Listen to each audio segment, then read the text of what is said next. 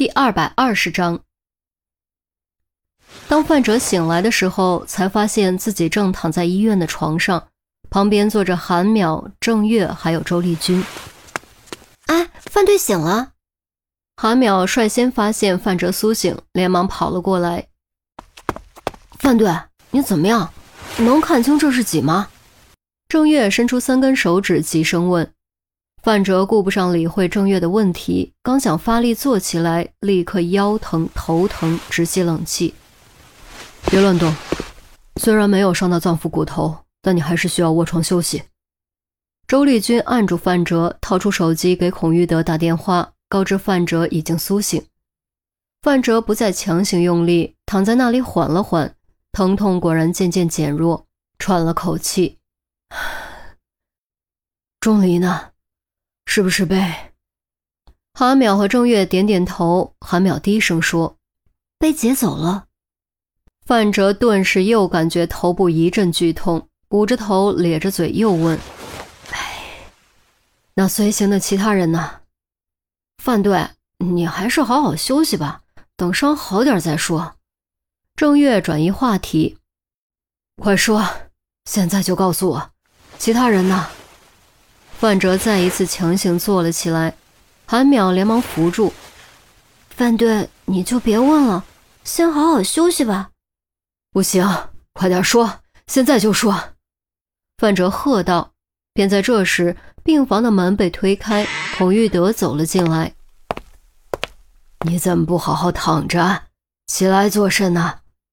孔局，赶快告诉我，其他人怎么样？范哲脑海中再次浮现出昏迷前的模糊记忆，那人影、那枪声、那鲜血，都是如此历历如新。孔玉德盯着范哲看了一会儿，才叹了口气，用遗憾、哀伤、愤怒的语气说：“都牺牲了，只有你活了下来。”什么？虽然其实已经知道是这个结果，但亲耳确认还是如遭重击。本来就有些苍白的脸色瞬间变得惨白如纸，嘴唇颤抖，声音变得哽咽，眼睛也红了。都怪我，都是我的错。怎么能怪你？你好好养伤，我们一定会让小丑男及其同伙。付出应有的代价。孔玉德语气重于千钧，说完看了周丽君一眼，转身离开病房。都怪我，都怪我，是我的错，都是我的错。范哲依旧喃喃哽咽。周丽君拍了拍范哲的肩膀，叹了口气，终究没有再说什么。第二天一大早，范哲就带着伤上班了。韩淼、郑月、钱宝贝还有周丽君都劝他休息，却被他严词拒绝。快到中午的时候，门卫打来电话，说有快递让下去取一下。郑月跑去取快递，到手一看，居然是范哲的。他没敢乱拆，跑回来交给范哲。范哲拿到快递，当时蹙起眉头。他可不记得自己最近买过什么，或者有什么收件。既然没有，快递从何而来呢？里面又是什么呢？从何而来？地址不知真假。至于里面是什么，拆开就知道了。当着郑月的面，范哲将快递拆开，倒过来一抖，当啷声中，一枚 U 盘掉了出来，一如阎王的催命符。郑月心中咯噔一下，U 盘，这这是 U 盘？废话，我当然知道这是 U 盘。范哲不耐烦地说：“不是我的意思是，这这会不会是小丑男的 U 盘？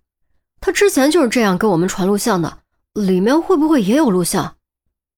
郑月很着急，范哲将 U 盘拿在手中转来转去，沉吟了好一会儿，才终于下定决心。将 U 盘插进 USB 接口，看一看就知道了。啊，我这就把他们叫进来。郑月急忙跑出去喊人，范哲想阻止，却为时已晚。很快，韩淼、钱宝贝和周丽君就都急匆匆跑了过来。范哲这才注意到于西和杜宾又不在，蹙眉问道：“于西和杜宾呢？”“啊，于西请假了，杜宾请假陪他，今天可能来不了。”韩淼解释着。范哲显然很不悦，却没有再多说什么。毕竟眼下 U 盘才是关键。深吸口气，点开 U 盘盘符，映入眼帘的果然是一个视频文件。四人聚在范哲身后，看到这个视频文件，也都不约而同吃了一惊，想起了于西被绑架案件中小丑男那一次次寄来的恐怖视频。范哲盯着屏幕，不再犹豫，移动鼠标，双击点开了视频文件。视频窗口出现，进度条开始移动，时间轴开始跳跃，画面先是黑暗一片，接着伴随着带有回音的咔嚓声，灯亮了。这是一盏老式吊灯，昏黄的灯光只能照亮方圆之地，周围还是一片昏暗。灯光之下坐着一个人，更准确的说，应该是绑着一个人。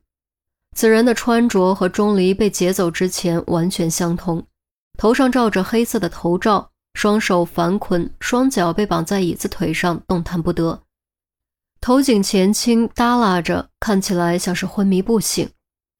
钟离，范哲身后四人异口同声，担忧的同时也稍微松了口气。钟离被劫走，本来生死不知，现在至少证明还活着。扬声器中传来古怪的笑声，一片黑影从昏暗的灯光外飘了进来。仔细看，原来是黑色的斗篷，和之前视频中小丑男的那一件几乎一模一样。虽然此人背对着镜头，但电脑前众人还是第一时间猜到了此人的身份。果然，此人突然转了过来，色彩浓艳、抽象恐怖的小丑面具出现在画面之中。你们好，我们又见面了，有没有想我？自然不会有人回答。小丑男继续自说自话：“肯定会想我的，怎么会不想呢？你们想抓我，估计都想疯了吧？” 但是，笑声抖指，毫无预兆。给人一种憋着口气喘不出来的感觉。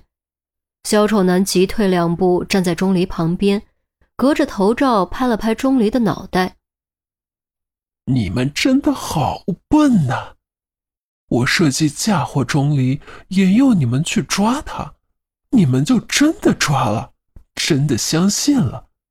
你们真是太笨了，一点意思都没有，太没有意思了。”我说：“你们就不能聪明点吗？他要是我的话，会留下那些线索和破绽吗？可能吗？你们以为谁的智商都和你们一样吗？哦不，当然不，太不了。”小丑男张开双臂，发出欧洲戏剧式的夸张的感叹，接着突然一把拽掉了钟离的头罩。让钟离的面容和他一起出现在视频画面中。电脑前看到这一幕，除了范哲，其余四人都感觉又紧张又激动。毫无疑问，人是不能分身的。既然小丑男和钟离同时出现，就说明钟离不是小丑男。